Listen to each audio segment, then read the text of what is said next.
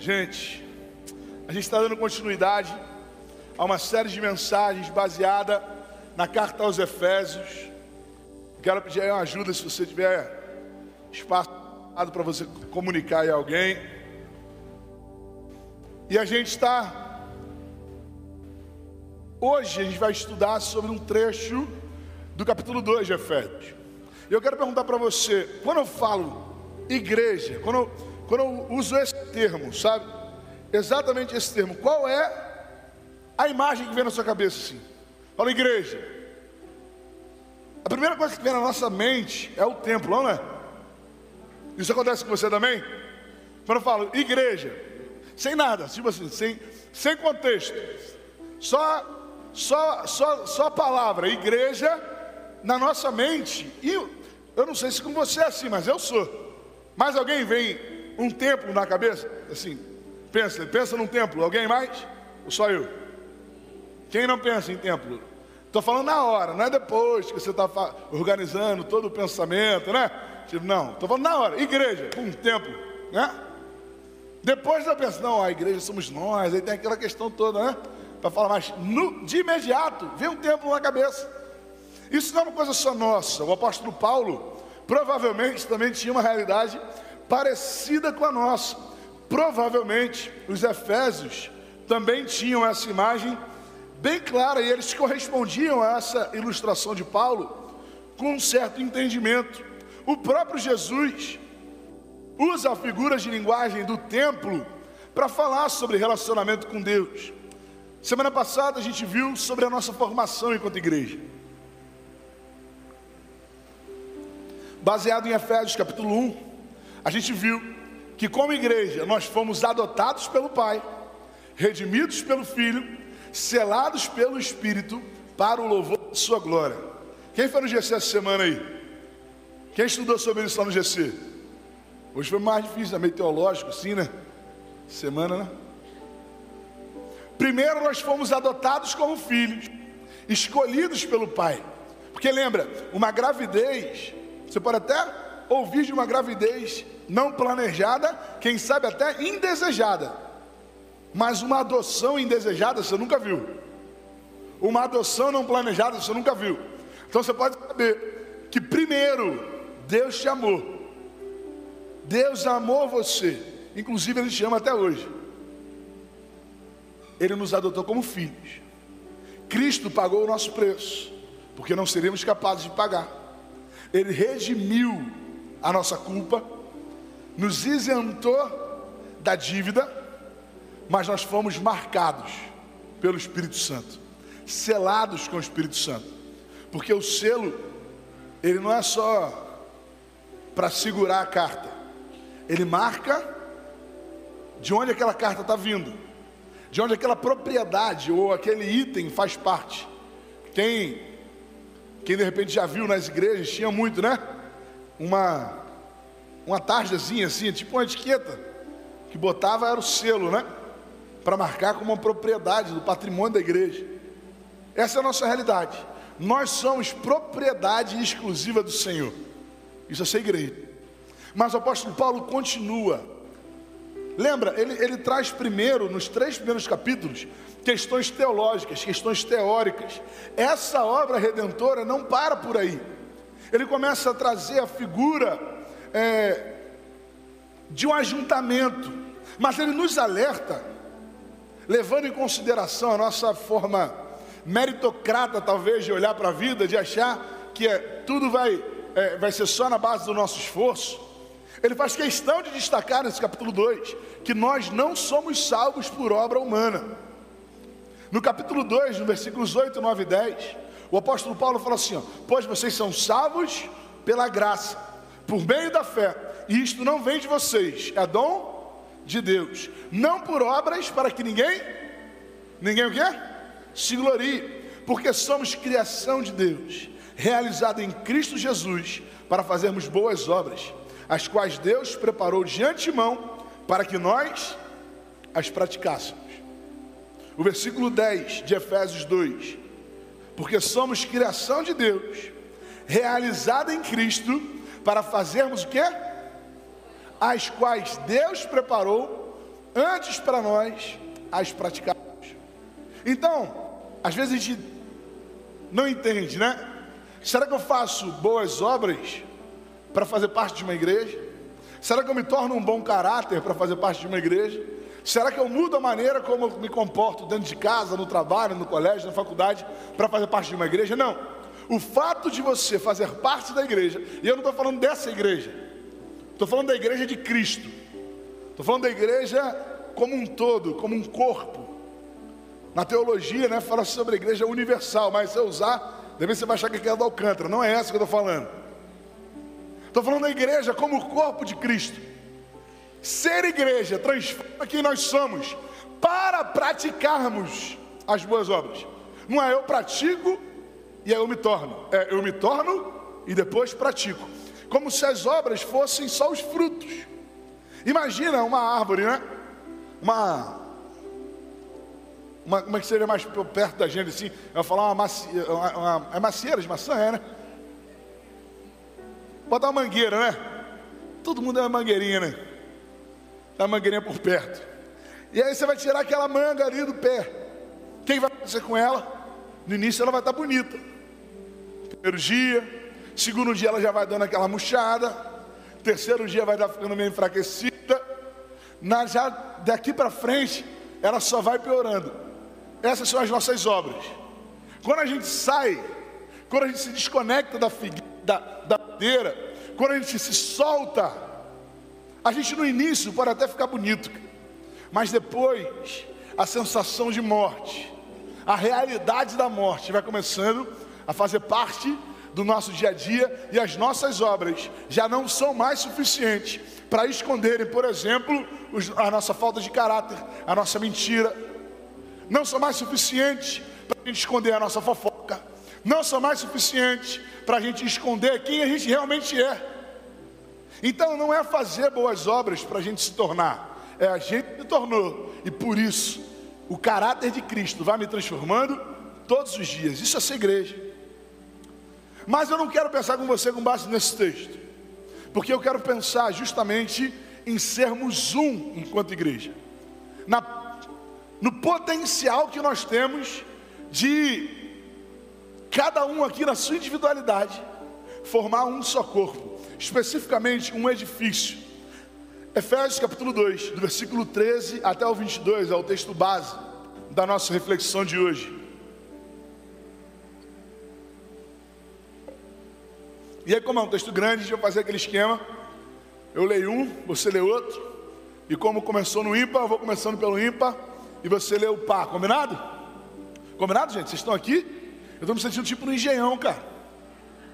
Não, engenhão não pode, né? São Januário, então. Vamos lá. Mas agora em Cristo Jesus, vocês que antes estavam longe, foram aproximados mediante o sangue de Cristo. Você, versículo 14. Pois ele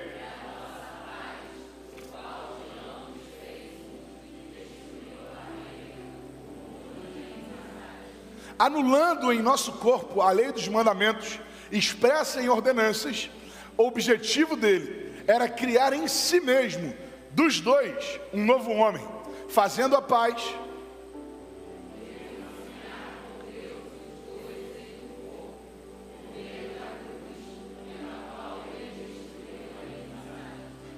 Ele veio e anunciou a paz a vocês que estavam longe e a paz aos que estavam perto.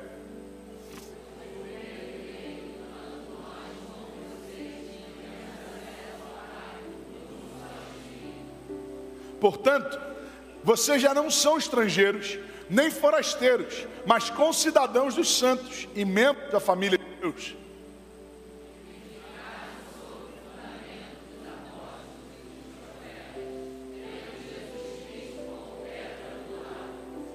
No qual todo o edifício é ajustado e cresce para tornar-se um santuário santo no Senhor.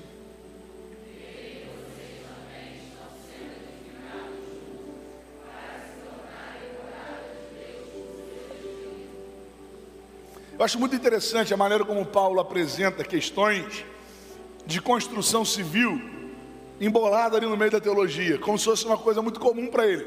Porque na verdade, era muito comum para ele. Paulo, lá em Atos capítulo 18, nos versículos 2 e 3, Lucas, na verdade, né, registra é, a profissão de Paulo, e ele fala assim: ó, ali encontrou um judeu chamado Áquila, natural do Ponto, que havia chegado recentemente da Itália com Priscila, sua mulher, pois Cláudio havia ordenado que todos os judeus saíssem de Roma. Paulo foi vê-los, e uma vez que tinham a mesma profissão, ficou morando e trabalhando com eles, pois eram o quê? Então aí, olha, olha a profissão de Paulo aí. Paulo conseguia lidar muito bem, ele, ele, ele tinha, teria muita facilidade em apresentar essas alegorias, essas ilustrações, porque esse era o ramo dele. Como Jesus usava a pescaria para falar com Pedro, dava agricultura para falar com o povo, Paulo usava as suas realidades como construtor para ensinar. Está falhando o microfone para vocês ou só no meu fone só? Está falando também? Vou.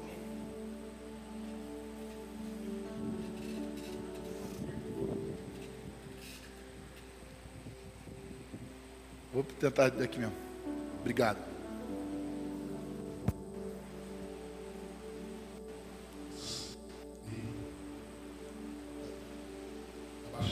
Um pouquinho no meu fone aí. Paulo usa essa realidade como construtor para ensinar aos Efésios. E provavelmente os Efésios estavam acostumados com esse dia a dia, com essa expressão de linguagem de Paulo. Por quê? Porque Paulo ficou três anos com eles. Na semana passada a gente viu um trecho de Atos 20, que foi quando o povo se despediu de Paulo, e a Bíblia fala que eles sentiram tristeza, eles choraram de ver Paulo indo embora, eles choraram de ter que se despedir de Paulo, e Paulo falou que provavelmente nunca mais os veria. Porque Paulo ficou ali durante três anos com aquela igreja. E aí, nesse mesmo discurso de Atos 20, no versículo 34, Paulo dá a entender de que os efésios participavam dessa construção, desse dia a dia dele. Porque ele fala assim, ó, vocês mesmos, ou seja, aqueles líderes da igreja de Éfeso, sabem, aqui Paulo está discursando para os pastores de Éfeso, sabem que estas minhas mãos supriram minhas necessidades e as de meus companheiros. Então Paulo está falando assim: vocês me viram construir tenda. Vocês me viram edificando um prédio. Vocês me viram construindo as casas. Vocês sabem como eu trabalho. E aí Paulo usa essa alegoria porque provavelmente era muito comum para eles e para a gente também tem muito sentido. Nós somos um, você crê nisso? Nós somos um, porque Cristo derrubou aquilo que era velho para edificar algo completamente novo. Assim, eu, eu, quando eu morava lá na Rua da Ideia, era a casa da minha avó. E aí era engraçado, porque a gente conseguia, tipo, falar, é, mexer assim no, no, em um lugar, sabe, uma tomada, e a outra que parava de funcionar. Já morou em uma casa assim? Se apertava o interruptor em um lugar, apagava a luz de outro cômodo. Já, viveu, já, já fez isso? Aí você vai tentar reformar, fica um negócio pior ainda, né? Vou tentar dar um jeito, aí você vai quebra o negócio, começa a sair água de onde você não espera. É, é uma realidade assim de, de casa velha, irmão. É a nossa realidade. Bom mesmo é quando a gente tem condições de quebrar tudo e construir tudo novo, né? É bom demais, irmão. A gente estava planejando, né, a área do Kids. Aí Cleves falou comigo, rapaz, vamos tirar essa casa, vamos destruir essa casa e vamos fazer tudo novo. A gente não sabe onde sai o que aqui. E é essa a realidade. Bom é quando a gente tem a oportunidade de destruir aquilo que é velho para construir algo novo. Foi isso que Jesus fez quando ele nos reconciliou com Deus. Se nós somos um hoje como igreja, é porque Cristo nos reconciliou. Dá uma olhada no versículo 14 e 15. A Bíblia fala assim: Pois Ele é a nossa paz o qual de ambos fez um e destruiu a barreira, o muro de inimizade, anulando em seu corpo a lei dos mandamentos expressas em ordenança. O objetivo dele era criar em si mesmo, em si mesmo, dos dois, um novo homem, fazendo a paz. Essa é uma atitude de redenção que nos reconciliou como povo, mas também nos reconciliou com o próprio Deus. Paulo, ele começa essa essa perícope, né, esse pedaço de, de capítulo aí, deixando claro para os judeus que eles eram gentios, deixando claro que primeiro Deus começou a obra no povo de Israel e depois estendeu isso a todos os outros povos. Primeiro ele alcançou a nação de Israel, fez uma aliança com Abraão, participou desse tempo, mas depois ele usou isso para alcançar os outros povos. Foi em Abraão que Deus falou assim: ó, porque em ti serão benditas. Serão benditas o que? Me ajuda, vai. Todas as famílias, todas as famílias da terra. Não está falando mais do povo de Israel. Está falando agora de um tempo novo, mas ele destaca, ele faz questão de lembrar isso ao povo dos Efésios, porque, ao povo de Éfeso, porque para eles entenderem, compreenderem o tamanho do favor que os alcançava. Os Efésios eram pagãos, eram governados por idolatria, politeísmo, feitiçaria, prostituição. Era em Éfeso que se localizava o templo da deusa Diana um templo de promiscuidade, de prostituição. E eu vou falar uma coisa para você, talvez você não tenha entendido, mas eu e você éramos como os Efésios. Eu e você somos exatamente como esse povo, pagãos, que viviam pelos próprios desejos, pelos próprios prazeres, corruptos por natureza, que buscavam a própria vontade para satisfazer a sua própria imoralidade. Esses somos nós, irmão. Pode tentar falar para você que você era cabeça não caldo, mas é isso aqui. Pode tentar te enganar e falar que você era de um outro tipo de natureza, mas nós somos esses. Falhos, pecadores, miseráveis, dignos de pena. E aí vem Deus, olhou para nós e falou assim: Mas eu amo vocês mesmo assim. Eu amo vocês mesmo assim. E Ele nos reconciliou com Deus. O versículo 13 que a gente leu aqui já mais de uma vez fala que agora em Cristo, vocês que antes estavam longe, somos nós, amém? Ó, tá falando de você ali, ó. Mas agora em Cristo, vocês que antes estavam longe, eu e você, foram aproximados mediante o sangue de Cristo. Aproximados de quem? Primeiro ele fala sobre aproximados do povo. O versículo que a gente leu, versículo 14, fala que Ele é a nossa paz, o qual de ambos fez um e destruiu a barreira do muro da inimizade. De ambos o que? De ambos os povos, de ambos os homens, Ele fez um. O que é que isso significa? Paulo está usando ainda a figura de linguagem de uma construção. Naquele tempo, o povo estava acostumado com o templo, né? E havia no templo os átrios. Os átrios eram um lugar de comunhão ali. Era um lugar, inclusive, que os gentios poderiam ter acesso. Gentios poderiam entrar nos átrios do Senhor, mas havia um muro que separava o átrio do lugar santo. Nesse muro, inclusive, tinha uma, um recado para todas as nações: que os judeus não se responsabilizariam por todo gentio que ultrapassasse aquela barreira, que ultrapassasse aquilo que separava todos os povos do povo de Deus. Irmão, Cristo derrubou o muro da inimizade. Se antes havia uma separação entre o povo que estava nos atos e o povo que estava no lugar santo, agora não. Cristo quebra o muro da inimizade. Agora não são mais dois povos, agora é um povo. Por isso, irmão, a gente não precisa mais seguir os mesmos ritos, as mesmas tradições, a mesma é, indumentária, o mesmo calendário dos judeus. Nós não somos o povo de Israel, nós somos a igreja, a igreja do Senhor um novo homem, um novo corpo, um novo edifício que o próprio Deus levantou. Agora não existe mais separação entre os povos, todos eles estão juntos. Cristo uniu todos os povos. Depois ele nos aproxima de mais alguém. Ele nos aproxima do próprio Deus. O versículo, ou melhor, os, os versículos que nós lemos, nos versículos 15 e 16, falam assim: ó, anulando, ou seja, Cristo, anulando em seu corpo a lei dos mandamentos, expressa em ordenanças. O objetivo dele era criar em si mesmo, dos dois, um novo homem, ou seja, dos dois homens, gentio e judeu, um novo homem, a igreja, fazendo a paz e reconciliar com Deus os dois em um corpo por meio da cruz, pela qual ele destruiu a inimizade. A inimizade de quem? Do homem com Deus. Irmão, qual foi a obra da cruz? Dá uma olhada só lá em Mateus.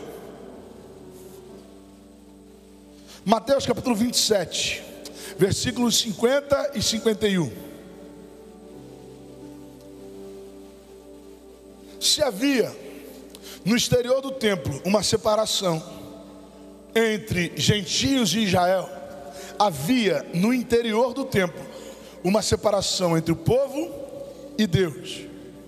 O lugar santo do santo dos santos. Essa separação ela tinha um símbolo, um véu. Um véu espesso que apenas o sumo sacerdote poderia passar uma vez no ano. Como um símbolo da lei de Moisés, que trazia uma santidade impossível de ser alcançada por um homem descendente de Adão. Através da circuncisão, através do calendário, através dos ritos, através da dieta, Deus sempre separou o seu povo dos outros povos, e isso os impedia de se chegar até o próprio Deus. A lei e o véu separavam o homem de Deus. Mas Mateus capítulo 27, versículo 50, fala assim: ó, depois de ter bradado novamente em alta voz, Jesus fez o quê? Quem está comigo, dá amém. Está conseguindo acompanhar, gente? Essas mensagens bíblicas assim, né? Jesus entregou o Espírito. E aí no versículo 51. Naquele momento, o véu do santuário rasgou-se em duas partes, de alto a baixo. A terra tremeu e as rochas se partiram. Irmão Mateus faz questão de destacar o movimento do véu. Você reparou isso? Ele não falou assim, o véu se rasgou, não. Ele falou, o véu se rasgou de alto a baixo. Começou lá no alto, até tocar o chão. Começou no céu, até tocar a terra, irmão. Começou na glória, até tocar o tempo. Começou na eternidade, até encontrar eu e você. O sacrifício de Cristo rasgou o véu. Isso já não existia mais separação entre gentios e judeus. Agora não existe mais nada que impeça a igreja de chegar até o Senhor. Ele nos uniu uns com os outros, mas Ele nos uniu com Deus. O Messias encerra de uma vez a separação do mundo inteiro com Deus. Ele nos fez um, um só corpo, um só Senhor, um só batismo, uma só fé, um só Espírito. Ele está cuidando do seu povo. Irmão, isso precisa fazer a gente entender que a gente não é merecedor. Isso precisa tirar o orgulho do nosso coração, irmão.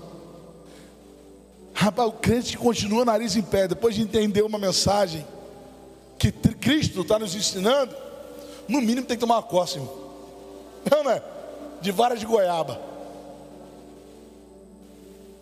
Irmãos, Cristo nos ensina que nós éramos mentirosos, pecadores, corruptos, adúlteros, é, mas o que é de ruim que pode falar? Tudo isso era gente, mas Ele escolheu você, Ele escolheu te adotar, Ele escolheu te amar, não por uma qualidade, mas porque Ele é um Deus de amor. Cristo derrubou o templo, Cristo quebrou o muro da inimizade, Cristo quebrou o véu da separação, rasgou o véu da separação. Talvez isso traga sentido para a gente entender o que ele falou lá em João, capítulo 2, do versículo 19 ao 22. Jesus lhe respondeu: Destruam esse templo e eu o levantarei em três dias.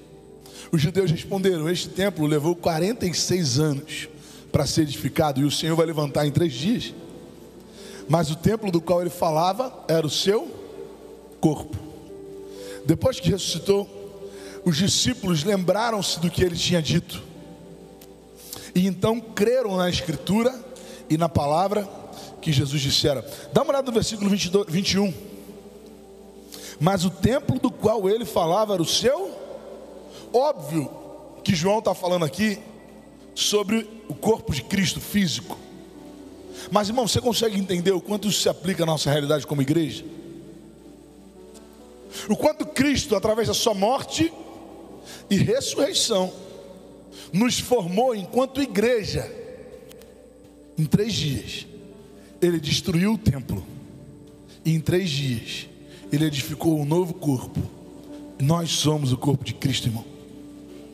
Nós somos esse povo, escolhido por Deus, para as boas obras, para a glória e o louvor do seu nome. Nós somos um. Nós somos um, porque Ele nos reconciliou, destruindo o velho templo.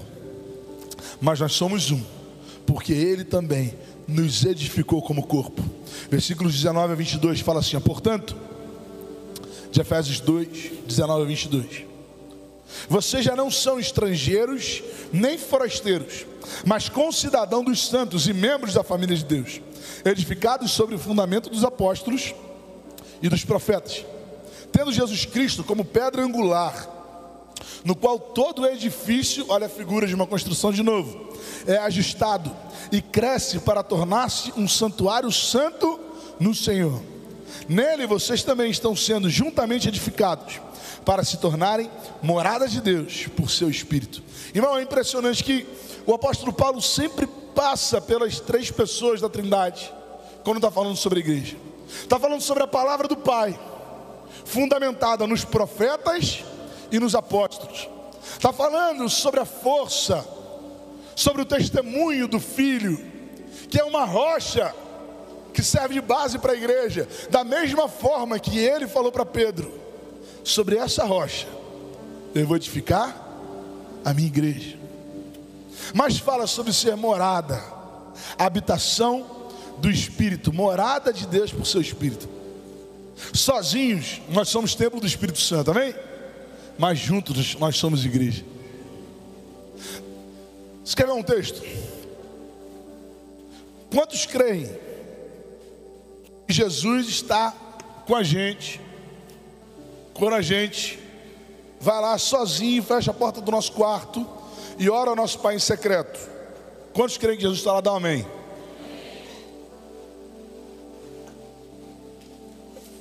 Se a gente crê nisso, como a gente explica ele chegar e falar assim: ó, pois onde dois ou mais estiverem reunidos em meu nome, ali. Mas tiver dois ou tiver um? Dois ou um? Ele está com a gente? Mas ele não falou que era dois? E é dois ou um? Irmãos, guarda isso. Cristo está na glória. Quem está falando ao seu coração quando você está lá sozinho e fecha a porta do seu quarto e fala ao seu pai em secreto é o Espírito Santo. Onde dois se reúnem, a igreja se manifesta. O corpo de Cristo se faz presente. Está conseguindo entender? Quando a gente se reúne com o mesmo propósito, não é se reunir à toa, não. Não é ir no jogo do Flamengo, não é você se reunir no mesmo propósito. Ali o corpo de Cristo se manifesta, onde todas as pessoas conseguem ver. Por isso, irmão, momentos como a festa que a gente fez esse final de semana se tornam importantes, porque pessoas estão passando ali, vendo o corpo de Cristo. Por isso, ajuntamentos como esses são importantes. Porque pessoas vão nos ver e vão ver, vão ver o corpo de Cristo. Nós somos igreja.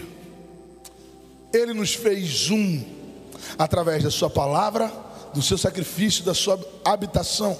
Nós somos uma obra no qual o Senhor está aperfeiçoando, até que vai chegar um dia que a gente vai se tornar um varão perfeito.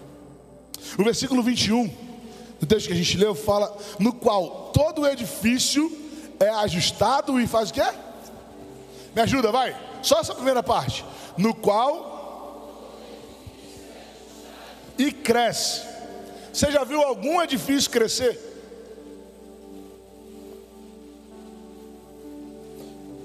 A igreja é um edifício vivo, irmão. A igreja é um edifício que cresce. Um edifício que ocupa as ruas, um edifício que ocupa os lugares, ocupa governos, ocupa os tronos, ocupa as casas. A igreja é um edifício que vai sendo propagado, proclamado, e onde a igreja alcança, o reino dos céus é estabelecido, para nos tornarmos um lugar de adoração do Senhor. E aí tem a segunda parte do versículo 21, que fala que ele cresce para tornar-se um santuário santo no Senhor. Você não acha meio redundante, não? Um santuário santo, né? Porque santuário é sagrado, né? Falou, aquele ali é um santuário, é um lugar santo. Você sabe que é santo. Mas Paulo usa como se fosse uma redundância para falar sobre um santuário santo. A expressão que Paulo está usando aqui é exatamente a mesma usada para falar sobre o Santo dos Santos. Lembra daquele véu que se rasgou? Lembra que agora ele quebrou o muro da inimizade? Ele rasgou o véu de alto a baixo. Existia um lugar para o sacerdote ter acesso, para o sumo sacerdote ter acesso. E esse lugar seria o lugar santíssimo seria o Santo dos Santos, ou segundo o apóstolo Paulo, o Santuário Santo. Teve uma, uma situação em que Jesus se encontrou com uma mulher samaritana. E ela era uma prostituta. Mas era uma prostituta que queria conhecer mais de Deus, melhor do que muitos religiosos. Porque ela chega para Jesus e fala assim: Olha, eu aprendi desde pequena que o monte era o lugar certo para adorar. Desde, desde a minha infância, os meus pais me ensinaram que o monte era o lugar certo para adorar, mas, assim, mas eu não consegui ter uma experiência com Deus no monte. Eu ouvi falar também que os judeus dizem que o templo é o lugar certo para adorar. E eu estou vendo que o Senhor é profeta. Eu percebi pela sua fala que o Senhor tem uma questão sobrenatural aí. Eu vou pedir uma coisa para o Senhor: eu preciso encontrar Deus, eu preciso adorar a Deus de verdade. Eu preciso viver uma experiência maior do que a dos meus pais. Eu preciso ter uma experiência maior do que a religião judaica. Me fala qual o lugar certo para encontrar com Deus. Qual o lugar certo para ter uma experiência profunda com Deus? Esse era o clamor daquela mulher samaritana. E aí Jesus responde para ela: Minha filha, mas vem a hora, e já chegou, em que os verdadeiros adoradores adorarão o Pai em espírito e em verdade, porque são esses que o Pai procura para os seus adoradores. Sabe o que a Bíblia está falando para a gente? Sabe o que Jesus está ensinando para a gente? Hoje nós somos um. E apesar das nossas falhas, das nossas imperfeições, apesar dos nossos traumas, apesar das nossas feridas, apesar da nossa vontade de desistir, você é um santuário do Senhor. Você é a morada do Espírito Santo. Jesus fez a obra para que você tivesse comunhão plena com Deus. Não desperdice a obra de Cristo. Não. Desperdice aquilo que Deus fez, para você, fez por você. Não deixe que a falta de perdão separe aquilo que Jesus, ou melhor, construa aquilo que Jesus destruiu. Não deixe que a falta de perdão construa um muro separando um povo que Deus já juntou. Não deixe que a religiosidade costure o véu que Cristo já rasgou. Existe algo novo de Deus para a gente. E não é sobre templos feitos por mãos. Não é sobre construções. Não é sobre edifícios. É sobre um novo homem, um novo corpo, um novo povo, uma nova igreja, com um novo caráter, com novos sonhos, com uma nova vida em Cristo, porque aquele que está em Cristo, nova criatura é. As coisas velhas se passaram, não há mais templo, não há mais muro, não há mais véu. Eis que tudo se fez novo para a glória do Senhor